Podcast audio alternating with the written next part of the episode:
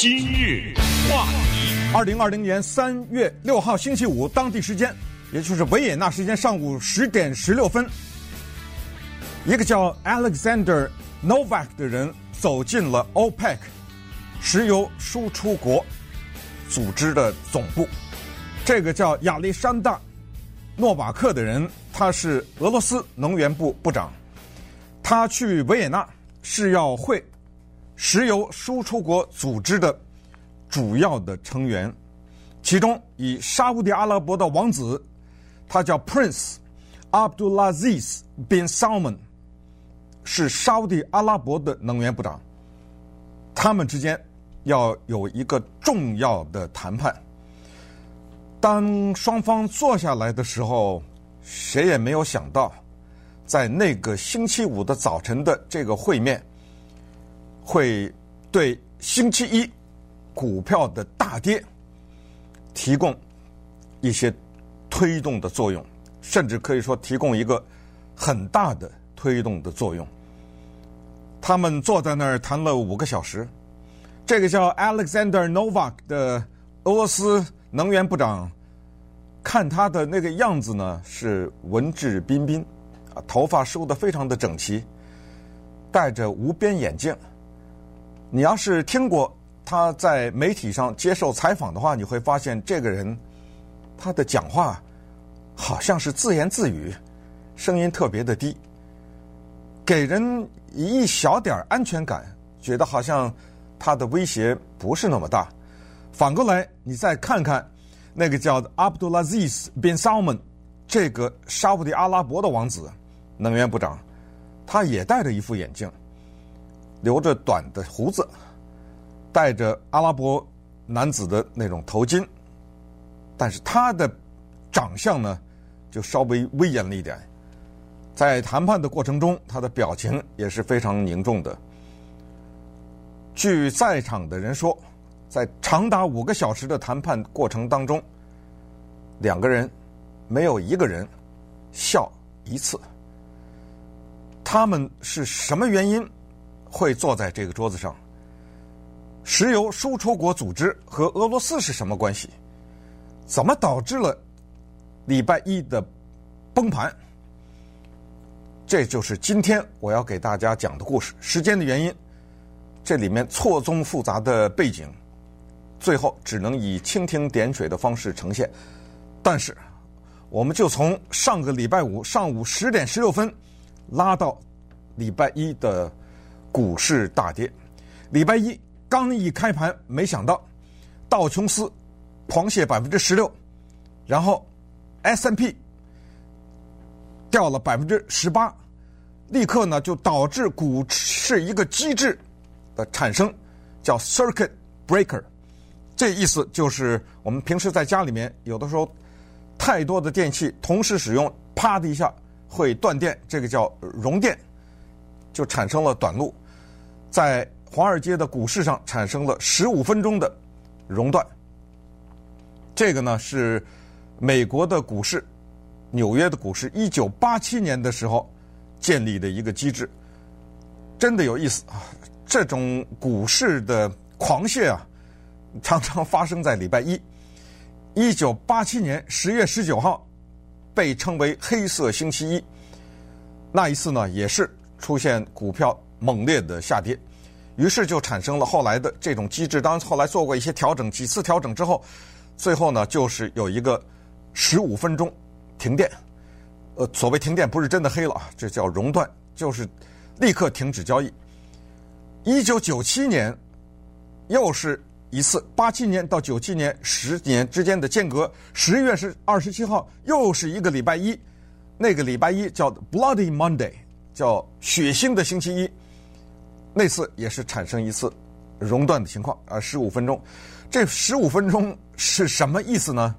十五分钟就像是两个人吵架，在吵到最激烈的时候，常常人劝架的人说：“停一下，停一下。”我们也听过这句话，说你在最生气的时候，先不要讲话，先出去喘口气，大喘气，平静下来，在外面待个三五分钟。这十五分钟就是这意思，没别的意思。就是大家先冷静一下，先别狂抛，冷静一下，考虑一下股市，考虑一下它的历史，考虑一下它的未来，冷静的分析一下。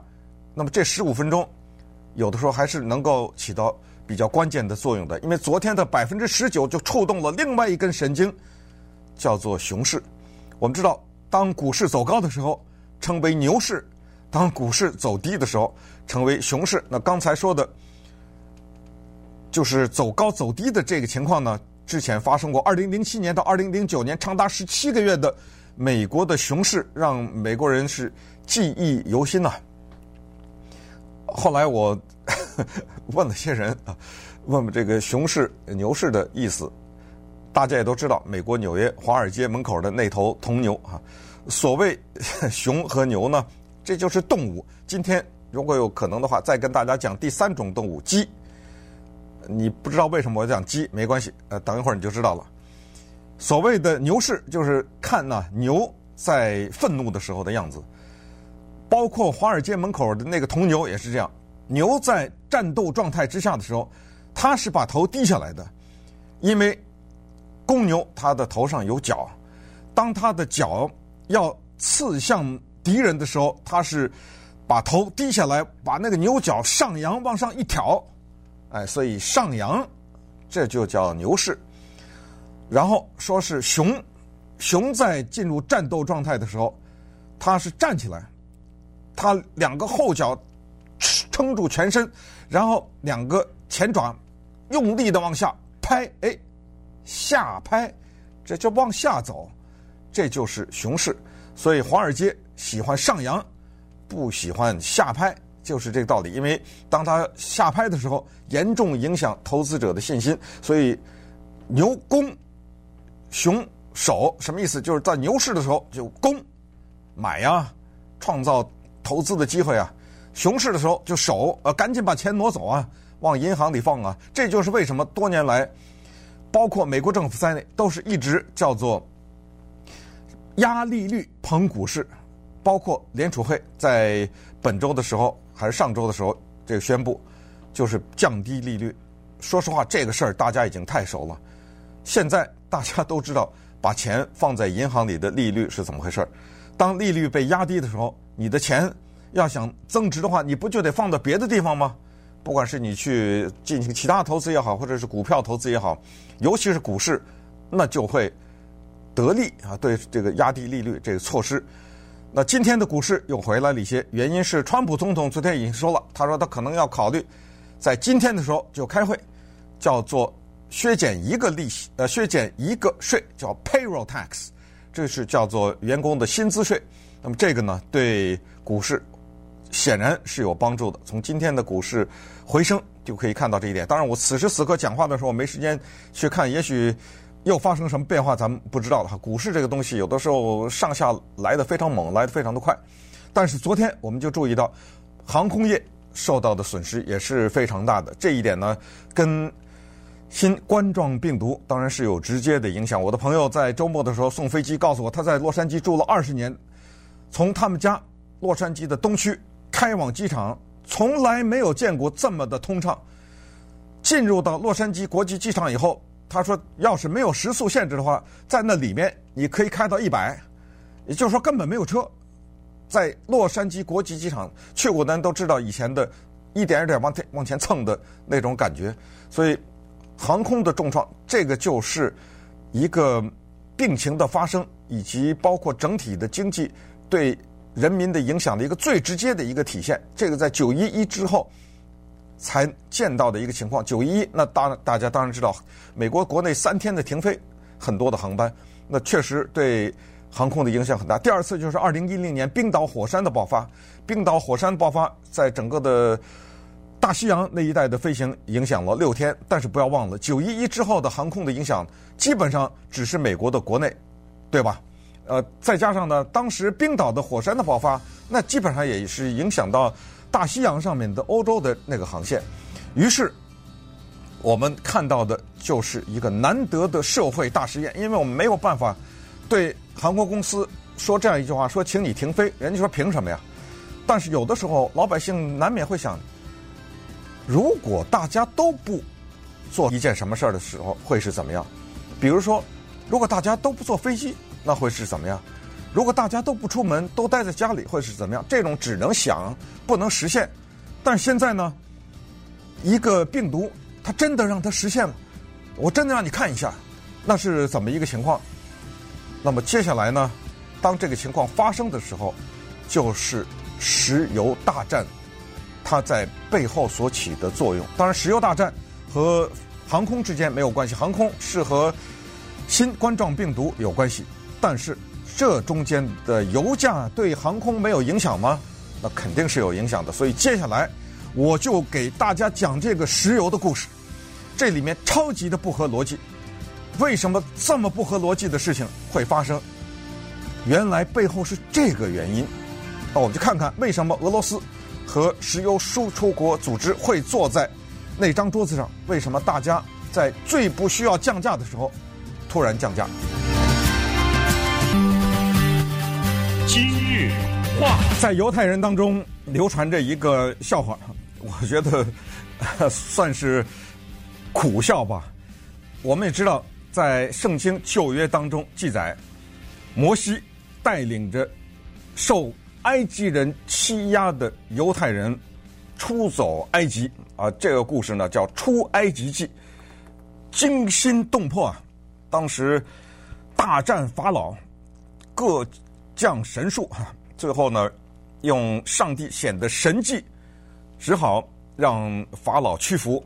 但没想到，走了以后，法老再次反悔，然后乘胜追击，就产生了摩西把红海分开，犹太人从海底走过去，追踪的埃及人被海水淹没的这样的一个故事。但是接下来，摩西。带领着犹太人在沙漠上寻找家园，由上帝指引，上帝在天上有一个火炬指引着，要找到希望之乡。最后，在沙漠上行走四十年，找到了这块地。犹太人的玩笑是，花了这么长的时间。这块地还是上帝给挑的，没有石油，这其他地儿都有，就我这儿没有。当然这是笑话，但是呢，石油确实是中东的一个非常主要的经济来源。我们也知道，在当今的这个世界上，有很多的国家就是靠这个活着。你想啊，随便说啊，什么那种。中东，你说伊朗、伊拉克，包括南美，你说，委内瑞拉之类的，对不对？俄罗斯啊什么的，他们都靠这东西活着。所谓靠，不是普通的靠。如果有一天，上述的这些国家，它的油没有的话，老百姓全饿死。就这么简单的一个道理。他们政府的预算，全部和石油挂钩，全都跟他。这石油每一桶卖多少钱，全紧紧的挂在一起。这一个背景先得交代清楚，你才理解接下来发生的事情。所以油价，确切说每一桶多少钱，这个至关重要。不管它的那种豪华的皇宫也好，还是他平民百姓居住的那些房屋也好，他每日三餐也好。都跟这一桶多少钱有直接的关系。于是，在一九六零年的时候，奥地利首都维也纳就成立了刚才说的那个著名的组织 OPEC。OPEC 是七个英文字当中的四个主要字的缩写，就是 The Organization of the Petroleum Exporting Countries，石油输出国组织。现在是十四个成员国。唰的一下，我们从一九六零年把这个时间就拉到二零一六年，跨度比较大哈，因为这中间的历史，包括大家都知道的，一九七十年代的全球的这叫什么石油危机了？后来八十年代的石油过剩啊，这这些全都跟这种石油输出国组织和全球的政治关系、地缘关系、经济关系这些复杂的是，绝非今天的今日话题的剩下的这点时间所能讲清楚的。但是这个头绪，我就是一定要把它给理出来。所以呢，我短有短的说法哈，所以就拉到了二零一六年。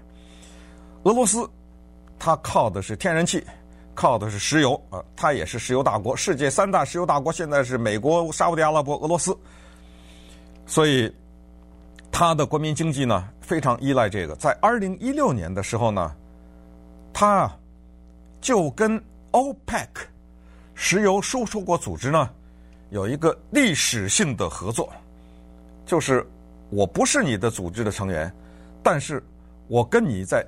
同心协力，我们一起呢来稳定国际的石油价格。于是呢，这个石油输出国组织的英文 OPEC 就后面多了一个加号，现在叫 OPEC Plus。那加号啊，加的就是俄罗斯。所以当时呢，在俄罗斯认为，在沙特阿拉伯基本上也是这样认为，在石油输出国组织也是这样认为，就是这是一次外交上的胜利，也就是。我们想，大家都是生产石油，如果联合在一起的话，那肯定是寻求所谓我们知道共同利益。如果各自为战的话，那就是比较乱了嘛，对不对？好，那么共同的利益就是俄罗斯说，我这儿啊，全部的国民预算都跟每桶石油价格有关，我得需要差不多每桶卖到四十到四十二左右吧。当然这是说往低了说了啊，你卖的高的。当然高兴啊！我要在这儿，我才能平衡我的预算。对于沙乌地阿拉伯等等这些国家来说，他们呢更多一点，他们可能要到七十块钱左右一桶。大家知道昨天是多少钱吗？昨天已经跌到了罕见的一个三十几块钱一桶。在一九九一年的时候，沙乌地阿拉伯那个时候。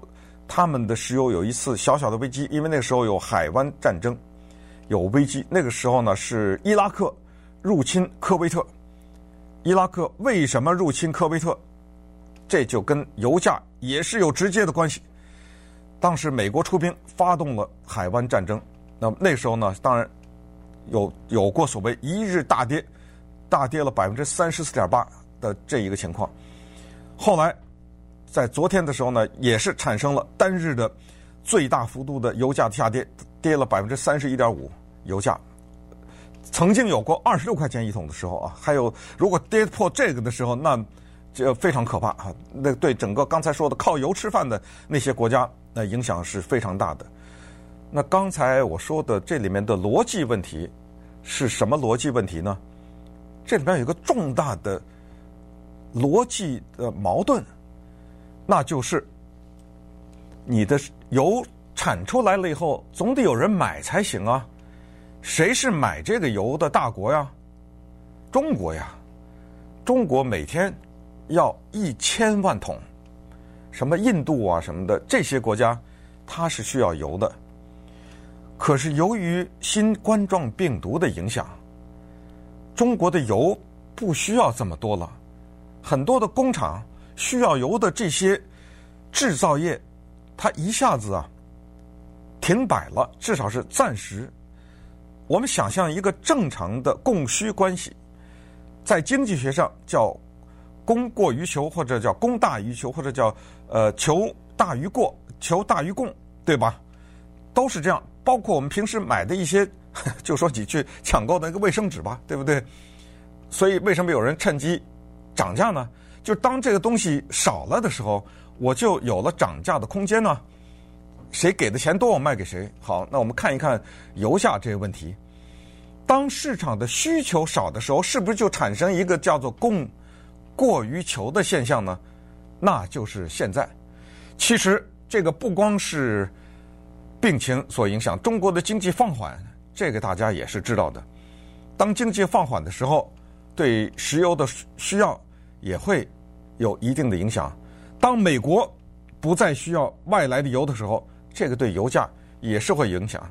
当美国制裁俄罗斯的时候，美国为什么制裁俄罗斯？这里面也有故事啊，蛮好听的。等会儿告诉你。那么这个时候对油价也是有影响。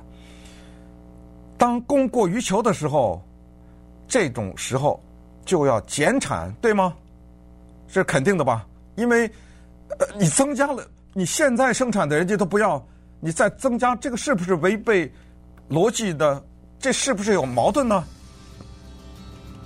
在礼拜五的时候，那五个小时的谈判，最后是破局。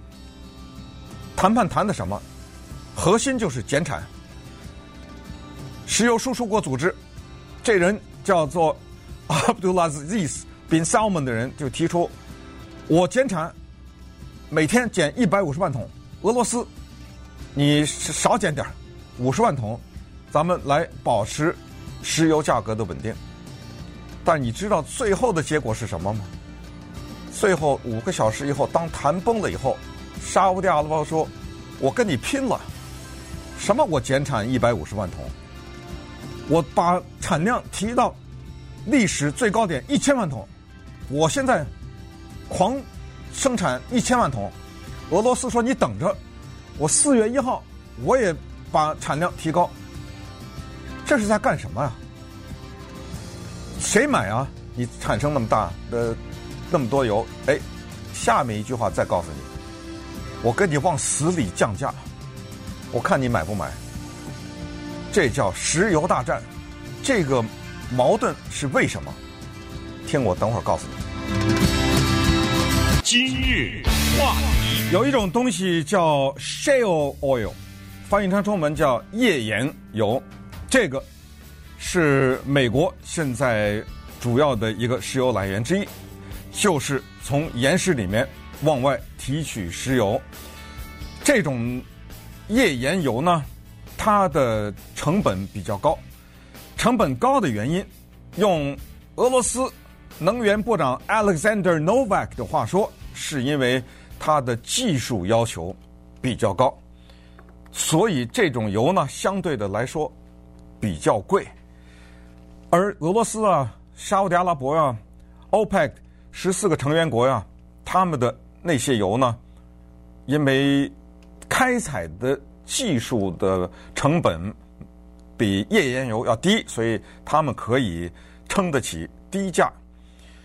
那现在发生的事情就是石油大战，就跟这个页岩油有关系，因为页岩油让美国成为。石油大国成为石油大国以后，他就要抢占石油市场，这就是那个关键字，就是这个市场怎么瓜分，谁拿多少。这个市场的瓜分，让沙乌地阿拉伯想起了难忘的1986年。1986年的时候，国际上当时出现叫石油过剩危机。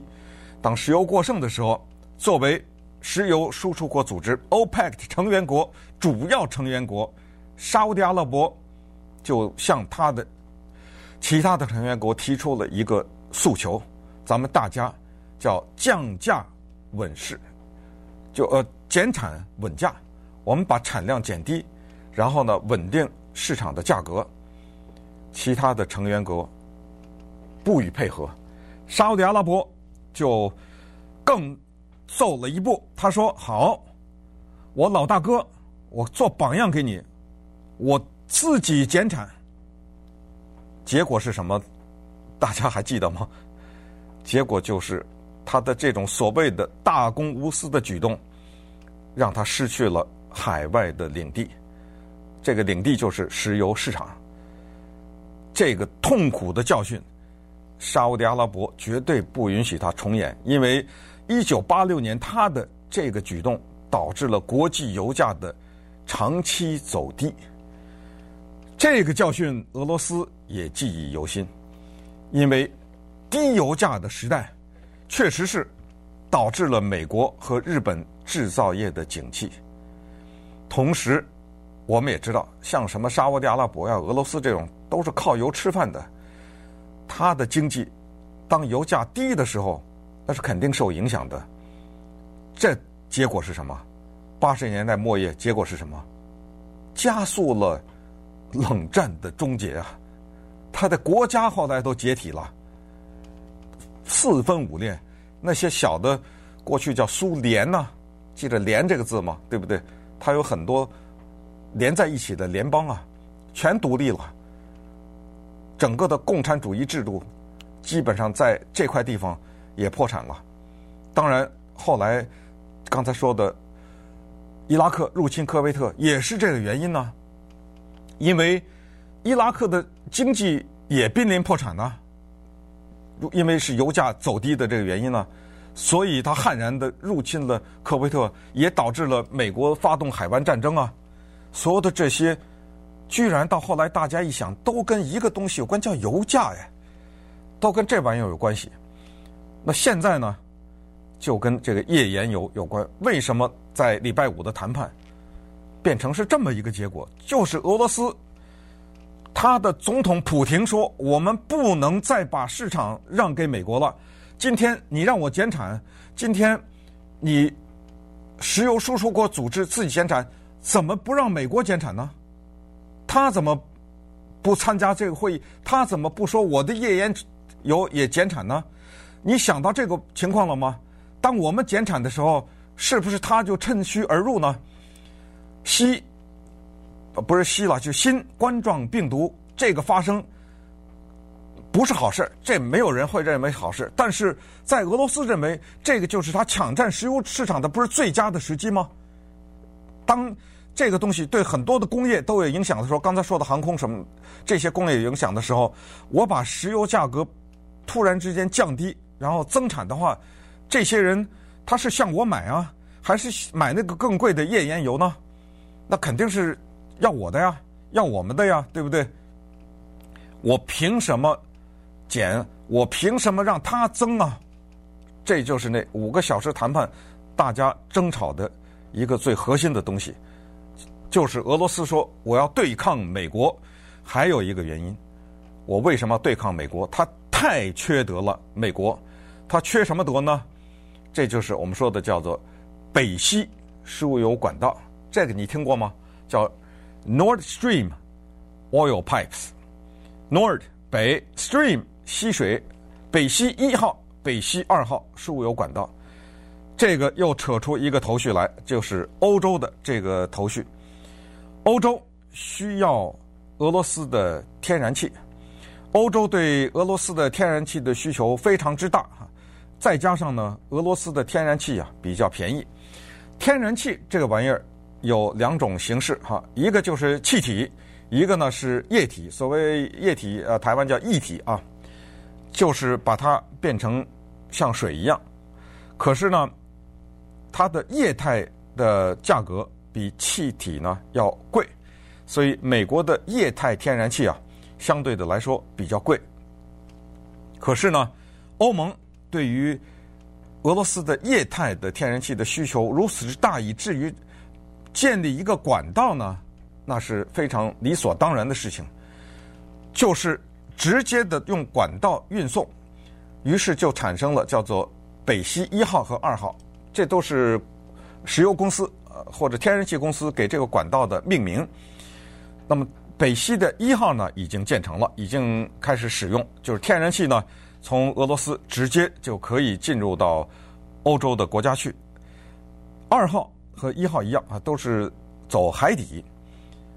走海底这件事儿又扯出一个头绪来，乌克兰，因为俄罗斯和乌克兰的关系不好，所以本来是要走乌克兰的。如果要是这个管道走乌克兰的话呢，那么乌克兰可以收一个费用，叫做嗯，这个费用叫做呃 trans transit fee，叫运输费，就是你这管道从天然气从我这国家走，我收这费。我告诉大家，这个费用是多少？这个费用是乌克兰国家预算的一个相当大的部分。你可以想象，乌克兰是受益多大。但是现在乌克兰大亏，因为现在走海底，不走乌克兰了，因为这关系不好，所以才产生了美国和乌克兰的关系，美国对乌克兰的援助，然后什么之间的呃内战呐，是不是内战？就是他们之间的反叛呐，这些部队啊，俄罗斯支持的部队啊等等，然后击落了嗯马来西亚航空公司的飞机啊，什么这啊这是背后的这些头绪就在这儿呢。于是就产生了美国对俄罗斯的制裁，于是就产生了川普总统痛斥欧洲。他说：“哎，你们这些国家有意思啊！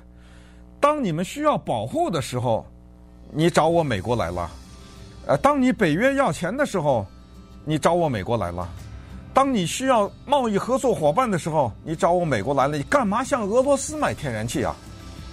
我这儿这液态天然气你买啊！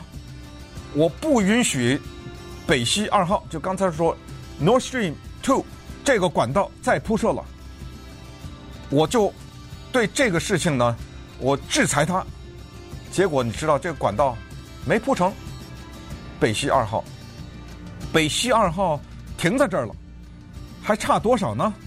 告诉大家，这第二条管道完成了百分之九十四了，再两两三个礼拜就完了。现在突然被美国这一制裁停住了，你说俄罗斯火大吗？他当然火大呀！一千两百二十二英里的管道。就差这临门一脚，被拦了。投资六十三亿美元，美国说不行，我制裁你，不让你完成这一段。当然，他在想别的办法，但是这个就会导致更大的花费。从西伯利亚到德国的这条管道，活生生的就停工了。工人，瑞士的公司承担，这个公司回家了。你告诉我，俄罗斯不气吗？那这就是石油战争的。另外一个原因。今日话，刚才给大家讲了牛市为什么是牛，熊市为什么用熊这个动物呢？接下来讲讲鸡。鸡在英文当中呢，有一个非常可怕的游戏叫 Game of Chicken，叫做不知道怎么翻了哈，拼死游戏什么之类的。它不是让两只鸡在那儿斗，Game of Chicken。就是一种看谁能撑到最后的一个游戏。我举一个例子：两家餐厅竞争，这家餐厅我这鱼香肉丝卖五块，另外说另外一家我卖四块。哎，这家说你卖四块行，没问题，我跟你拼两块五。这家说哦，两块五是吧？五毛，这就叫 Game of Chicken。就是咱们看谁撑住。这这个游戏，它最典型的在美国青少年玩的，以前在节目中不止一次介绍，就是撞车，就什么一条路，只有一条路窄路，俩人往前开，加速往前开，如果谁都不刹车，绝对撞，俩人全死。我就看谁先转方向盘，这就是 Game of Chicken。还有一种形式。前面是一个陡峭的山崖，咱们俩一起开车往下山崖下面冲，谁先刹车，谁是鸡，谁是胆小鬼，这是蠢人游戏，对吧？这没没没得说的。但是我就是用这个告诉大家，现在的石油大战就是 Game of Chicken，就什么，就是 我把石油增产，我根本。平衡不了国家的预算，我沙特阿拉伯这么减，你俄罗斯也减，咱拼了，咱看呢，看谁撑得住，对不对？哎，这么一来呢，就产生了叫什么“同归于尽”呐、“鱼死网破”呀、“玉碎之招”，就这种形容词全冒出来了。这就是现在制造股市恐慌的原因，因为这么一来呢，老百姓没有信心。我们也知道。当油价降低的时候，确实有人得益，这是肯定的嘛。消费者也得利，美国的整体的服务业都跟油价有关系，包括普通的人上下班的人住的落在南加州住的远的人，上下班告诉你油价降低，没人不高兴啊，对不对？没有人希望油价提高。中国啊、印度啊这种需要油的大国都很感谢中国的。又因为新冠状病毒，这个油的需求狂掉百分之二十啊，对不对？航空公司现在旅游业不景气，航空公司听说油价降低了，它也可以把机票降下来，这个都是对的。但是请注意另外一个经济规律：就是当有人受益的时候，一定有人亏，这是百分之百的，没有一个规律，就只有一一方受益，另一方受损不受损，没有这种规律。它还有另一个规律，就是一方受益越大，另一方受益，另一方受损也就越大，它这个比例的关系是完全成立的。刚才说的这些地方的受益，就有人受损了。首先，球现在踢到美国这边来了，我这边已经摆好了这个姿态，是因为你，我跟你拼了。我看你那个页岩油你在卖，我看你抢市场，你那贵的油我看你在卖，对不对？但是接下来的就是美国的会有这方面的大量的失业。就这方面的，其实这种失业的情况，在美国南部的一些地方已经产生。那么，包括像什么，就是产油的这些地方，德州啊、奥克拉荷马啊、路易斯安那呀、New Mexico 啊、北达科他，就新墨西哥等等这些地方，都会直接受到这方面的冲击。现在的形势判断就是，美国呢能撑得住，因为一些大的石油公司，Exxon 啊、Mac 我这个，Mobile 啊什么这些，呃，石油公司呢，它能撑得住。现在分析下来，俄罗斯也能撑住，但沙乌地阿拉伯可能有点问题。再加上我们也知道，他现在王储之间内斗在清洗啊，这些现在的的的王储呢，在抓他的这些什么叔叔啊、什么侄子啊，反正就抓这些人。